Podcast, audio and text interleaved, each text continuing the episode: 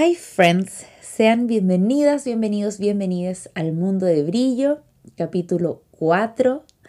Esto es más de lo que yo esperaba, la verdad.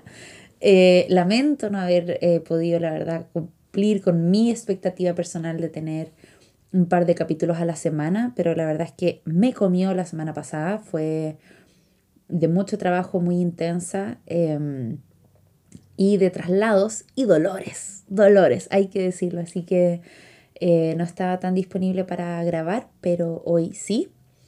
Hoy estoy de vuelta en Santiago, es de noche. Estoy con un pijama que me compré en pandemia el 2020 porque no tenía pijama. Nunca he sido muy buena para usar pijama. Y resulta que me había quedado atrapada en Chile en ese momento y no me había traído todas mis cosas de México. Y, mm, y no tenía pijama. Así que me lo compré, ahora que me lo puse, me dio esa misma sensación de... La verdad es que de hogar. Para mí la, la pandemia fue muy de hogar, de estar en la casa de mi mamá, que es justamente donde estoy ahora, en la pieza donde estoy ahora, que estuve encerrada 14 días sin salir en ese momento. La verdad que pensé que me, iba a volver loca. Más no, yo creo que en algún minuto les voy a contar cómo fue ese, ese periodo de tiempo para mí. Pero este pijama me lo recuerda, así que estoy acostada en mi cama grabando este capítulo, que no tenía pensado salir de esta manera, lo vengo chuteando desde el miércoles, pensando que tenía muchas cosas que decir y sigo teniendo muchas cosas que decir siempre, cada vez se van sumando más.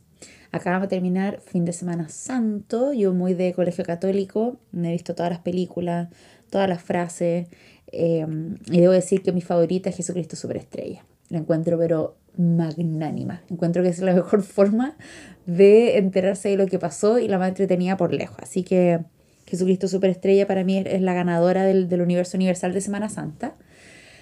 Y em, fue un fin de semana que me tocó proteger mucho.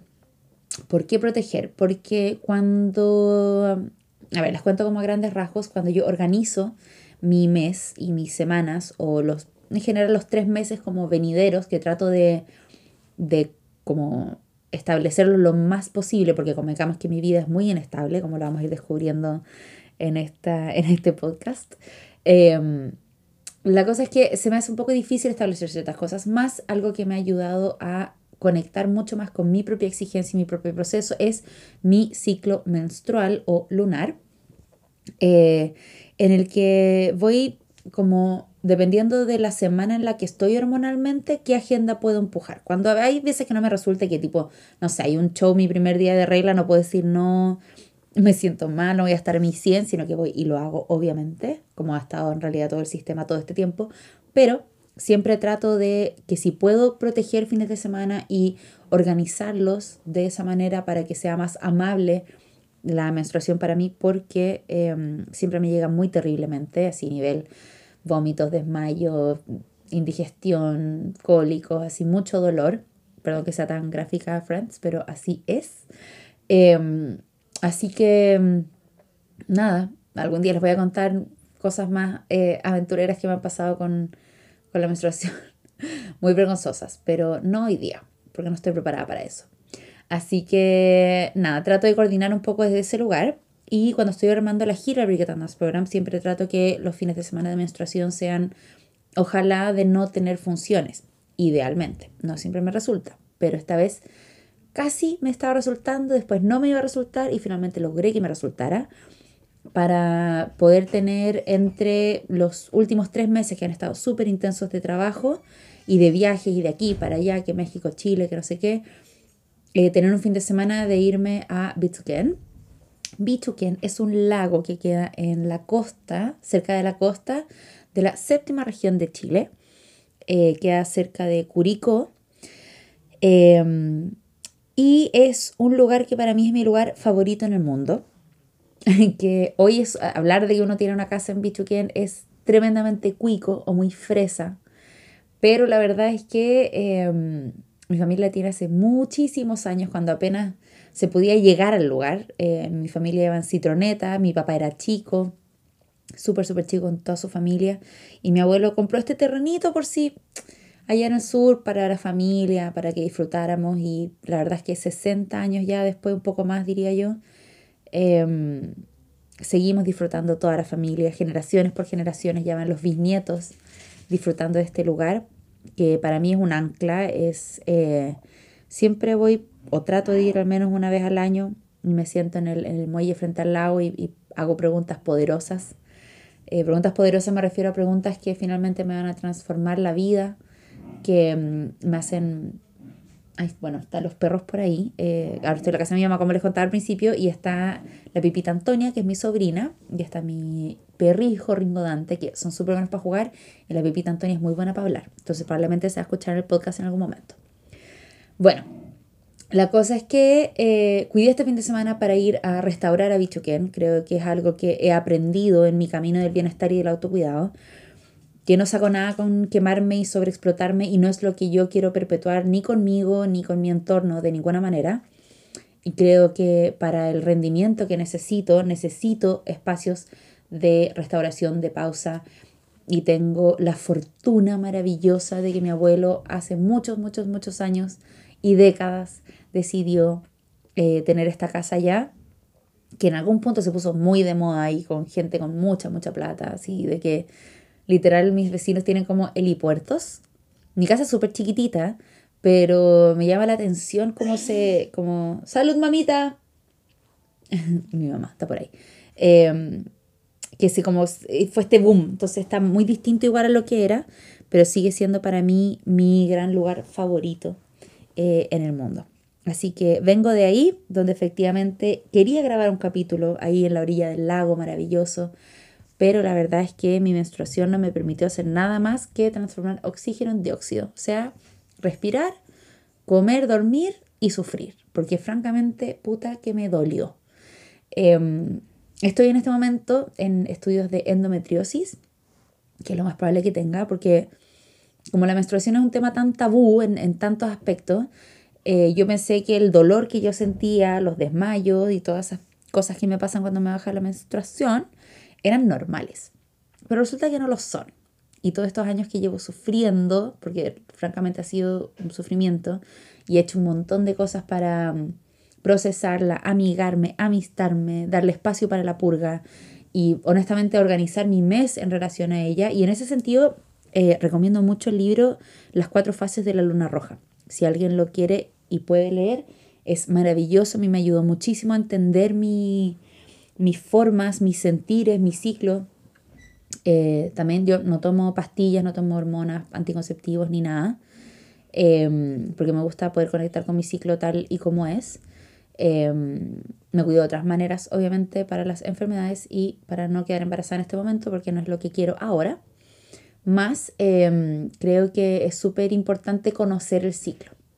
Y eso es en el fondo lo que me he enfocado en los últimos años y ha sido hermoso a pesar del dolor y todo, como que he podido encontrar una forma de equilibrar los 28 días más o menos de la semana de una forma súper amigable conmigo misma y comprendo cuando no me puedo como exigir más, cuando ando más en llamas. Por ejemplo, ahora estoy organizando una, sesión de fotos y quiero que sea mi etapa ovulatoria, que encuentro que es mi mejor etapa del mes, cuando estoy con más en llamas, más eh, dándolo todo, que como con más energía. Así que estoy tratando de programar eso, ojalá resulte. Estoy motivada también con eso, estoy con harta gestión de muchas, muchas cosas. Siento que me queda súper poco tiempo en Chile, el tiempo pasa muy, muy rápido. Em, ya estoy con la gira que comenzó ahora en Santiago y seguimos este fin de semana con Conce, con Temuco. Eh, después me voy a Los Ángeles, del sur de Chile. Eh, luego me toca Quinta Región, Viña, Em, de ahí, ¿a dónde más? A San Antonio. Y de ahí me voy en viaje de vacaciones, friends, que se los voy a contar más adelante, pero es que está demasiado entretenido. Y de ahí retomo la gira con, con Lima y con Buenos Aires, que estamos ahí terminando de afinar algunos detalles para poder compartirlos un poquitito más. Pero viene harta pega. Estoy tratando también de coordinar clases en Chile en marzo, en Santiago en realidad. Uy, que perdía. Clases en mayo, ahí sí, en Santiago antes de irme, porque ya a fines de mayo pretendo estar retornando a mi hogar junto a mi perrito Ringo Dante. Así que ahí se nos acaba esta tanda en Chile. Y em, en relación a eso, cada vez que pienso entre Chile y México y qué sé yo, bla, bla, bla, y siempre me dan muchas ganas de quedarme acá en Chile, la verdad, eh, y después se me pasan, y así me la paso constantemente. Y entre esas es que en México me toca eh, sostener mucho, y sostener sola, como dice mi obra. Sostener sola donde hay cosas que si no hago yo no se hacen claramente, y aunque me sienta mal o me sienta bien, las tengo que cumplir y las tengo que hacer. Y acá en Chile es tan rico volver a ser hija que mis papás me cuiden, que me den sus almuerzos, sus comidas. Em, ir a acostarme, no sé, en la mañana, mi papá se levantaba temprano y yo me iba a acostar a su cama como cuando era chica. ha sido tan rico, tan rico poder reconectar con eso y ahora llegar a la casa de mi mamá, compartir con ella, conversar, eh, acompañarnos, cuidarnos. No sé, es algo muy rico y que se extraña mucho, se extraña mucho y em, que tiene mucho de algo que les quiero compartir hoy, que creo que puede ser el tema. Tenía otro tema, en realidad quería hablar de la creatividad. Eso es algo que tengo como pendiente y que tengo muchas ganas de hablar de, pero em, este fin de semana fue un fin de semana bastante acontecido en ciertas cosas. Acá en Chile hay un, proceso súper extraño e intenso, siento yo, eh, que se está como promulgando a través de, las, de los medios de comunicación Lamentablemente balearon a un carabinero opaco em, que murió en su deber. Los, los, carabineros son los policías acá en Chile, que es una institución con la que yo tengo una relación bastante distante. Eh, no me representa, no me siento cuidada por ellos. Em, y es lamentable porque en el fondo para eso están creadas esas instituciones, ¿no? Y hay varias cosas que me conmueven y que me hacen reflexionar en relación a eso. Y lo digo porque cuando iba mm, saliendo de Santiago, me tocó toda la, la, cuestión, ¿cómo se llama? Ay, cuando van los autos detrás de, como para el funeral o algo así. No me acuerdo cómo se llama ese, proceso, donde van caravana. Bueno, no sé.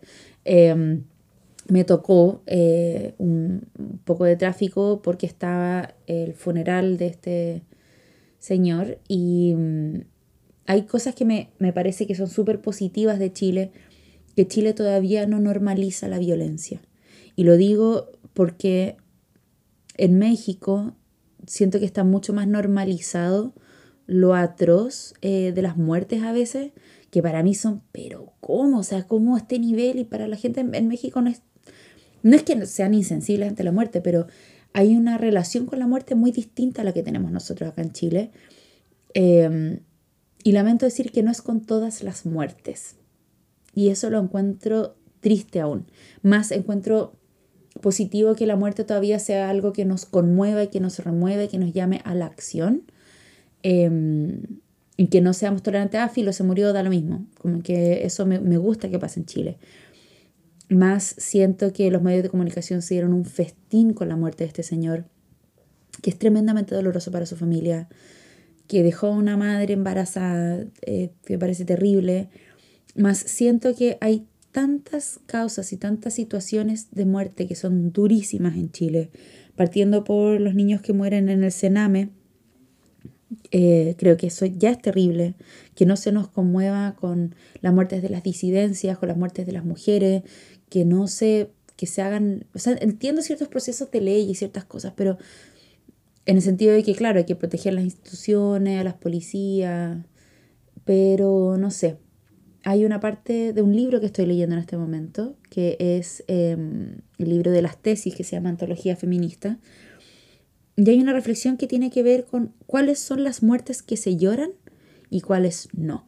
Y cómo dentro de eso hay todo un cuestionamiento social en relación a las muertes que se lloran y cuáles no, cuáles son válidas de llorar y cuáles no.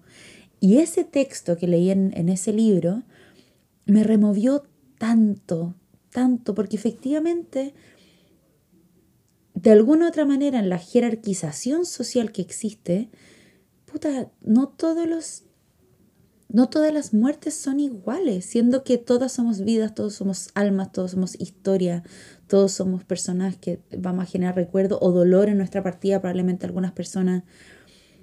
Pero claro, son distintas. Son distintas muertes y sus significados generan ciertas cosas y es muy triste ver cómo la muerte de este señor es un festín de los medios de comunicación. Para mí fue muy triste ver algo así. Creo que estamos tremendamente manipulados, em, como ha sido siempre, pero es, es duro verlo. Es duro verlo. Es triste. Así que partiendo de eso, que me tocó con esa caravana, o no sé cómo se llama, cortejo fúnebre, creo que es cortejo fúnebre. Eh, partí así el fin de semana, como reflexionando en torno a eso, luego ver todo el festín que se los medios de comunicación, que fue triste, doloroso y cómo usufructúan de, de algo tan espantoso, bueno, lo encuentro pero terrible, cómo se abren las puertas a, los xenófobos, em, porque por lo que entiendo, hasta donde me quedé yo, em, habían sido dos personas migrantes que, que lo mataron o no sé. Pero se abre la puerta a tanto dolor, a tanta discriminación, a tantos cuestionamientos que la verdad no logro todavía decantar lo suficiente. Y en esa densidad en la que estaba, em, porque bueno, vengo leyendo este libro de las tesis de hace harto rato, y la verdad es que es un libro súper, súper denso, que tiene mucha data, mucha información, cosas muy dolorosas. O sea, el, el, capítulo que estoy leyendo ahora tiene que ver con la violación y hace un análisis en relación a... Hoy estoy súper oscura en este capítulo. Eh, ahí están los perritos. Eh, y claro, o sea, dormirte bueno, con una reflexión en relación a la violación, a, lo, que significa, a por qué el cuerpo de la mujer ha sido siempre expuesto, eh, o los cuerpos femeninos han sido expuestos y al servicio de una estructura social que sostiene que es una cultura de la violación que fue súper potente y duro. Entonces estuve muy pegada por meses evitando leer porque la verdad es que es algo que, que me remueve bastante y que, mm, claro, es difícil de afrontar, es difícil de analizar.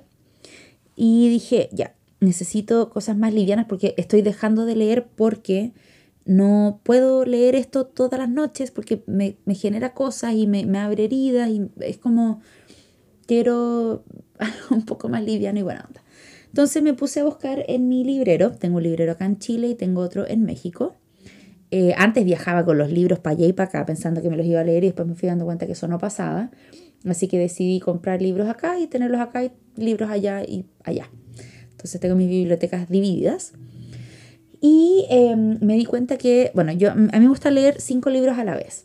Esa fue la táctica que más me ha servido para mantenerme leyendo de forma constante y es que ocupo cinco temas distintos que me parecen entretenidos o interesantes para ir profundizando. Entonces, ponte tú, cuando me pasa esto con el libro de las tesis, que quería mucho avanzar y terminarlo, eh, porque es súper interesante lo que plantea y es muy profundo. Ahí yo creo que puedo ir eh, comentando algunas cositas entre medio, pero mm, me pasó que era tan denso que estaba dejando de leer para no enfrentarme a lo que contaba el libro, pero no es que no me gustara leer, no es que quisiera dejar de leer, sino que simplemente necesitaba algo un poco más liviano.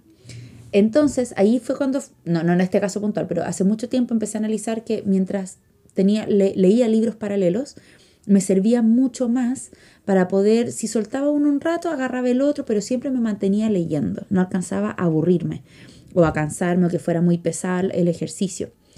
Eh, porque la lectura para mí tiene que ser algo motivante, entretenido, no algo obligatorio, no algo forzado, sino que tiene que ser algo orgánico, algo, algo orgánico y que den ganas de hacer. Em, y para mí las vacaciones son para leer así a destajo. Me, ahí me meto así full de lleno a la lectura. Y bueno, mis cinco temáticas son, por supuesto, feminismo. Siempre estoy leyendo libros sobre feminismo, ya sea historia, reflexiones, ensayos, etc. Eh, leo una novela, em, leo un libro sobre psicología o filosofía o antropología, que son temas que me interesan bastante. Eh, leo siempre libros de datos como tipo, no sé, la ciencia pop, ¿cachai? Como, ¿cómo se crearon las paltas? ¿Por qué las paltas se llaman paltajas? Como ese tipo de datos que no sé por qué me encanta saber. Entonces me compro como libros de datos o historia universal o datos que no sabía sobre el cine, como ese tipo de cosas me encanta, me encanta, pero siento que son muy entretenidos para temas de conversación después. Y, eh, ¿cuál era el otro? Ah, y sobre arte, sobre arte, ya sea sobre danza, sobre pintores, sobre, no sé, épocas del arte, bla, bla, bla, que son como los, los temas que en realidad, francamente, a mí me importan. Creo que voy a sumar algo de educación financiera, porque creo que me urge francamente para poder comprender un poquito más y resolverme un poquito más de este mundo artístico. Pero eh, por ahora esas son mis, mis, temáticas centrales al momento de, mm, de leer. Y me di cuenta que había eh, leído ya todas mis novelas. Y yo me había comprometido a eh, dejar, o sea, a ver, no voy a comprar más libros hasta que me termine de leer los que ya tengo. Esa es como mi, ley interna. Eh, muy pocas veces la cumplo porque siempre hay un libro nuevo que quiero tener. Y entro la, mira, para mí entrar a las librerías y a las tiendas de tacones, siempre me voy a comprar un par de zapatos y siempre me voy a salir de la tienda de libro con un libro. Siempre me obsesionan, me apasionan, me motivan, me todo. Amo, amo tener libros, amo leerlos. No he sido capaz de pasarme a Kindle, pero amo los libros con todo mi corazón. Y una de esas cosas porque amo los libros es que decidí también escribir uno. Em, porque me encanta leer, me encanta leer, creo que es una forma tan hermosa de, de, transmisión y tan antigua y tan profunda y hay tantos universos y hay tanto que saber de los libros, pero bueno, en fin, mi pasión por los libros. Eh, esa es una de las aristas que tengo, que me fascina. Y eh, bueno, me fui a comprar tres em, novelas o algo parecido. Me compré eh, Violeta Isabel Allende, que es de mis escritoras favoritas. Por favor, si no han leído sus libros, léalos. A ver, mis recomendaciones de Isabel Allende. Voy a ir con eso. Em, la isla bajo el mar, maravilloso. Eh, Juego de Reaper, me encantó. Em, el cuaderno de Maya debe ser de mis favoritos de Isabel Allende. Fue de las primeras como veces que me pasó en un libro que gritaba, así como de, ¡Ah! no, y este era el personaje, como así ya anda la mejor serie, ya, ese. Em, ¿Cuál otro que me gustó harto? Eh, el de las mujeres que escribió hace poco. Em, mujeres del alma mía, me gustó mucho. Inés del alma mía, precioso, es una perspectiva de Inés de Suárez.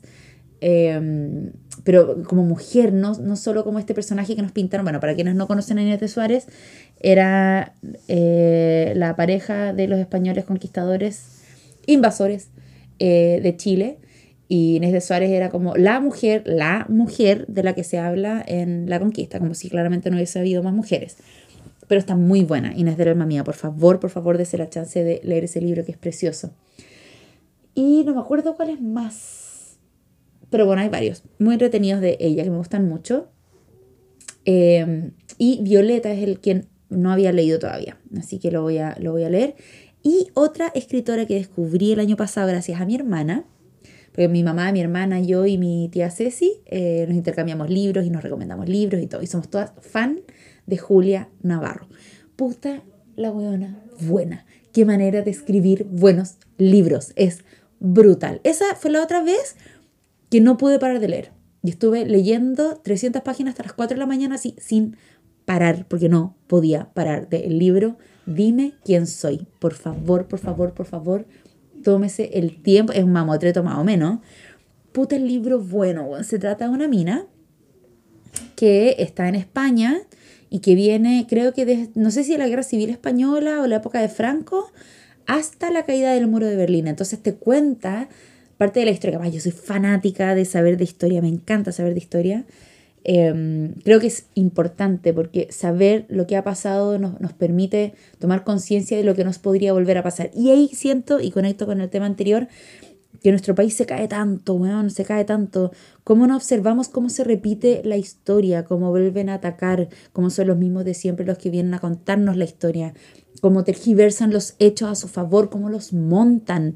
Uf, no, no, no, creo que la lectura y el análisis de la historia es crucial para no volver a cometer los mismos errores, porque las cosas son cíclicas eh, y si uno observa la historia se va como pasando de un pilar al otro, desde, no sé, el teocentrismo hasta el antropocentrismo, de que el renacimiento y que la Edad Media son, son polos súper opuestos, entonces entiendo que, que, se, que vayamos a esos lugares más creo que dentro de esas vueltas que vamos pasando es súper importante agarrar herramientas y darnos cuenta hacia dónde queremos ir. Pues, o sea, siento que Chile está tan perdido, weón.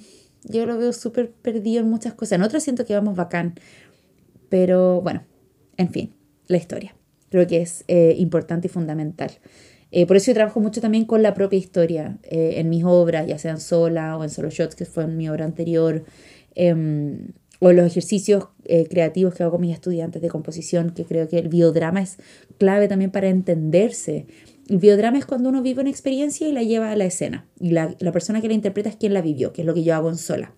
Que les cuento en el fondo mi vida y yo estoy ahí para y ustedes saben que la persona que les está contando esa historia es quien la vivió. Entonces se genera un vínculo de empatía que es súper potente y de mm, reconocerse y de la compasión.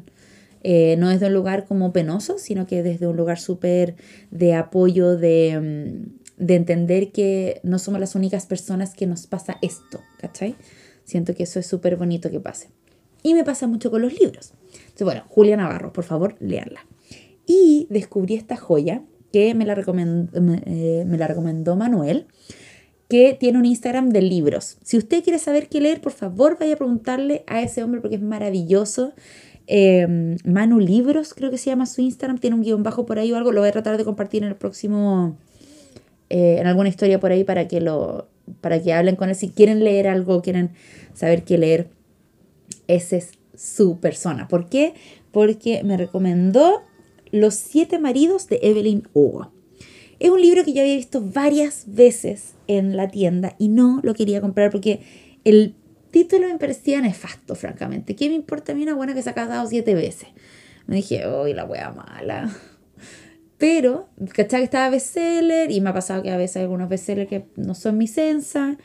Pero dije, bueno, Manu me lo recomendó, necesito algo que me pueda reconectar con leer, porque ya llevaba, como les decía, o sea, dos meses que no lograba reconectar con la lectura y empiezo a leerlo. O sea, me agarró de una manera, pero que no lo podía. Ah, pero el, que me compré de Julia Navarro se llama Una historia compartida, que también es su perspectiva, que ella trabaja mucho desde la novela histórica. Y em, cuenta un poco también sobre el feminismo, eh, pero contado desde un lugar, no sé bien, no sé bien, pero me pareció interesante. Si lo cuenta ella, debe ser mágico, porque ella es maravillosa. Así que bueno, tengo em, Los siete maridos de Evelyn Hugo, que me los devoré en tres días, friends. Pero en tres días. Y encuentro que es realmente fascinante. Es de una mujer que es actriz, o sea, que se convierte en actriz en la época del naciente Hollywood de los años 50, 60, por ahí. Y es como medio Marilyn Monroe, medio Elizabeth Taylor, medio un poco todas. Y tiene reflexiones tan interesantes.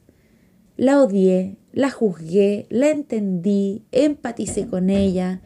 Em, también en, cómo está contado el libro, que es brutal. Y hay algunas cositas que marqué que les dije, ya las voy a compartir en el podcast. Así que voy con la primera. Eh, solo frases, no voy a hacer spoilers, pero en el fondo como para ir reflexionando en relación a lo que comenta acá. Dice, en una parte ella comenta, es difícil decir si lo amo o no, o si estoy con él por tal o cual razón. Lo amo y muchas veces lo odio. Y estoy con él por su apellido, pero también porque nos divertimos. Antes nos divertíamos mucho y ahora también. A veces. Es difícil de explicar. Le preguntan, ¿te satisface? Sí, mucho. A veces tengo tanto deseo de estar con él que me da vergüenza. No sé si está bien que una mujer desee tanto un hombre como yo deseo a Don. Don me enseñó que era capaz de amar a alguien y desearlo, pero también me enseñó que puedes desear a alguien, aunque esa persona no te guste, que puedes desearla especialmente cuando no te guste. Creo que ahora lo llamaría sexo con odio, pero es un término muy grosero para una experiencia muy humana, muy sensual me pareció tan potente y tan extraña esta contradicción que ella plantea. Y me surgen varias preguntas en relación a esto que ella dice y varias reflexiones. Eh, una vez un amigo me dijo, si te has dado cuenta, a las, las mujeres no se les permite decir que somos calientes. No se nos permite. Porque una mujer en teoría, en teoría, o antes era un poco más así, no podía decir soy caliente, me gusta coger o culiar o no sé, lo que sea que les guste con quien sea que les guste, em, no se nos permitía. Y no se nos permitía ser salvajes o eh, deseantes. Y la reflexión de ella, porque en realidad este primer, em, bueno, uno de sus esposos, y viene un imbécil, ¿eh? es bien ahueonado y es bien espantoso. Em, pero qué heavy como ella descubre el deseo, el deseo incluso por alguien que no te cae bien. Esa hueá también nunca me ha pasado. Desear a un weón que no, bueno, no sé, a ver. Porque yo creo que cuando uno está separándose, como que hay un punto en el que, yo me he hablado con mi amiga Panchi varias veces, y de repente no, te caen bien, y hay, parejas que no se caen bien finalmente. Y que me pasa mucho cuando veo eh, parejas que me llaman mucho la atención y espero nunca ser así, la verdad, que se critican constantemente. Como que uno, no sé, salimos a comer, a ver, es que tú, pero es que no, pero es que mira, pero es que... Uy, me encargan esas parejas, la verdad, me, no, me gustaría no ser como ellas, pero entiendo a lo que ella se refiere, de que el deseo a lo mejor es mayor, incluso aunque no te caiga bien. Qué heavy. Eso me parece como interesante. Y que también diga que le da vergüenza desear. Desear como desea su pareja. Que eso, claro, es algo que en realidad las mujeres, como decía, no se nos permitía. Y muchas veces, hasta el día de hoy, se nos juzga por eso. No, que andas vestida así, no, pero es que no sé qué, pero es que bla, bla, bla, bla. Así que bueno, esa es la, eh, la primera eh, frase que traigo, que es en relación a las mujeres y a la calentura de las mujeres, que creo que es súper em, potente. ¿Cuál otra que les traía acá? Estoy viendo. a ver, espérenme. Ya, ya encontré lo que quería de esta página. Es. Eh, la llaman para hacer una película que se llama Votontron o algo así, porque se supone que está en francés. Dice, intenté pronunciarlo tal como le decía él, pero me salió exagerado, como yo lo que acabo de hacer, francamente. Dice, y mejoré no volver a intentarlo, así que tampoco voy a volver a decir esa frase. Eh, nunca hagas algo para lo que no estás preparada. Y eso me pareció también súper como buena lección, es verdad. Yo eso pronto lo aplico mucho en las audiciones. Cuando me toca hacer como los libres y esas cosas, trato de no hacer nada que sepa que me va a salir mal o que no esté preparada para hacer. Y esa frase significa el alma de la fiesta. Esa eres tú. ¿Una fiestera? pregunta ella. Alguien que es el corazón de la vida. Esa frase, ser el corazón de la vida, la encontré maravillosa. Yo quiero ser el corazón de la vida, por lejos. Si hay una weá que quiero hacer en esta vida, es el corazón de la vida. Y sentirme así, Después que leí esa frase dije, me voy a sentir el corazón de la vida. Aunque obviamente menstruando es la última weá que me siento. Me siento como el útero sangrante y desgarrado de la vida.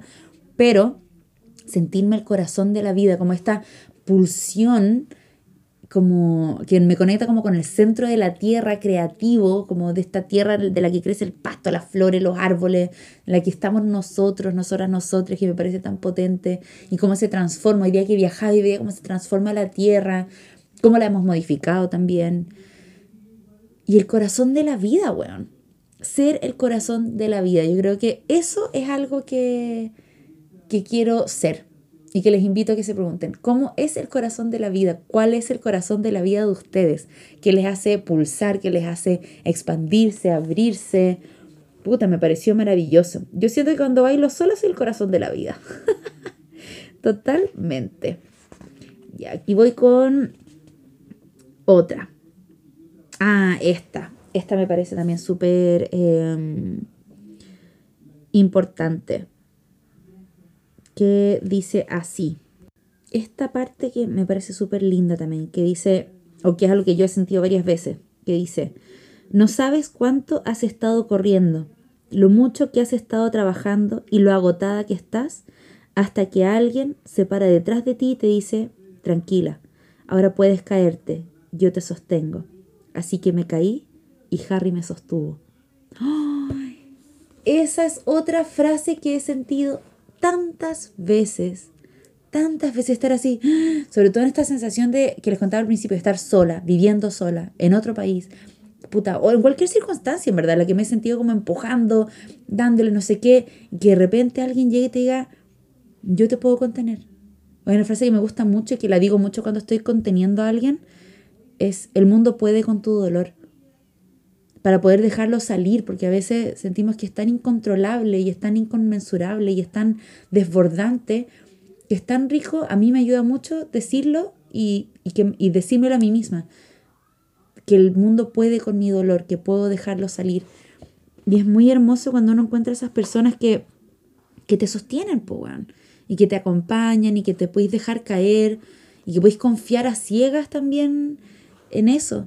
Entonces les pregunto, pues, ¿quiénes, quiénes son esas personas que ustedes se pueden dejar caer y, descansar en? Em, a mí me pasa con mis bailarines, con mi familia, con mis amigues.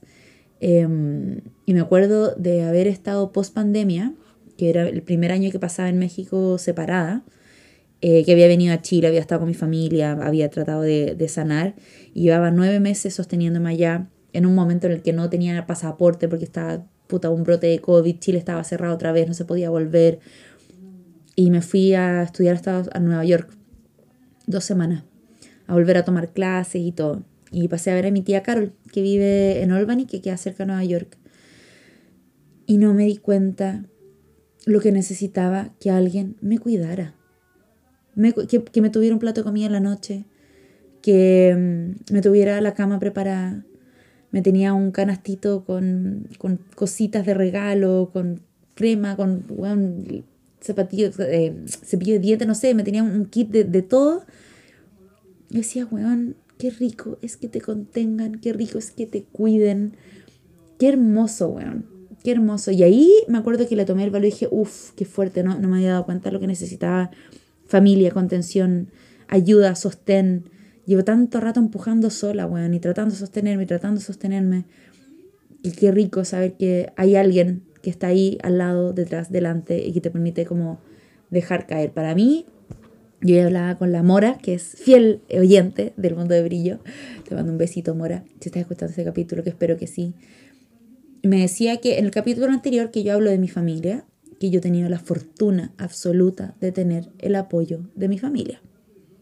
Y es algo que yo no dimensiono porque para mí es orgánico y, es mutuo. De toda mi familia, de mis tíos, de mis primos, de mis abuelos.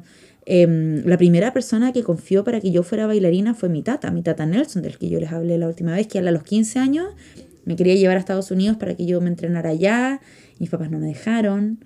Em, y siempre me pregunto cómo hubiese sido mi vida. Y él nunca logró verme bailar, pues nunca. Le mandábamos videos, pero, pero no era lo mismo, o sea, nunca me vio físicamente bailar. Em, y me acuerdo que para cuando salió el video del beso de Lamón, salimos en Times Square. Y mi abuelo, migrante, mecánico, ellos vivieron allá de mecánico y mi abuela trabajaba de asesora del hogar y mm, limpiaba casas y todo puta, una vida súper sacrificada, súper esforzada. Y él siempre me dijo, algún día mi niñito usted va a estar aquí bailando en Nueva York. Y fue, po. Y aparecí ahí con un video que yo había coreografiado en México para Lamón, una artista chilena, en Times Square.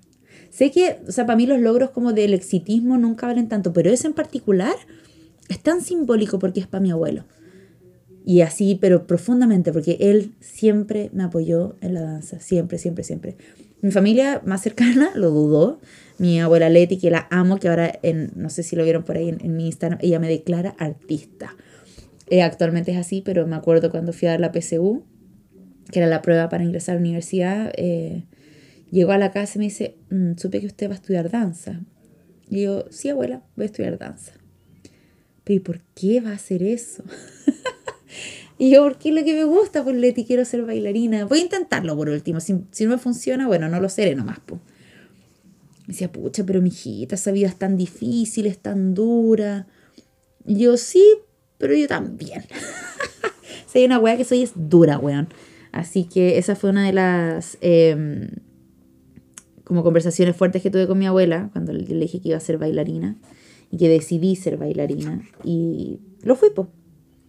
Lo fui y lo soy y ella hoy está muy orgullosa de mí em, y yo estoy muy orgullosa de ella también, de la forma en la que ella también se ha ido transformando y mm, me siento súper honrada de recibir el apoyo de mi familia, de mis papás, de puta ahora en la función que estuvo con mi mamá, con mi tía Ceci, mi hermana que va también a mis funciones o que están constantemente preguntando o preocupadas de, oye, ¿cómo van las entradas? ¿Cómo va esto? ¿Cómo va lo otro?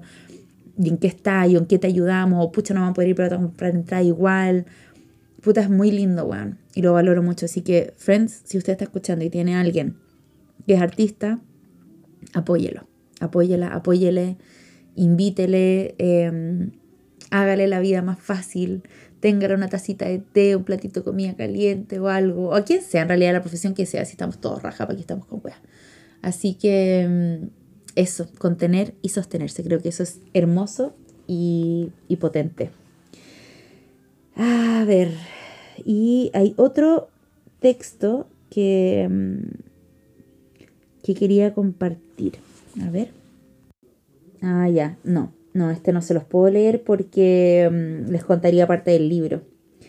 Pero que habla un poco de, mm, en el fondo, si uno quiere a alguien lo suficiente, debería poder superar cualquier cosa.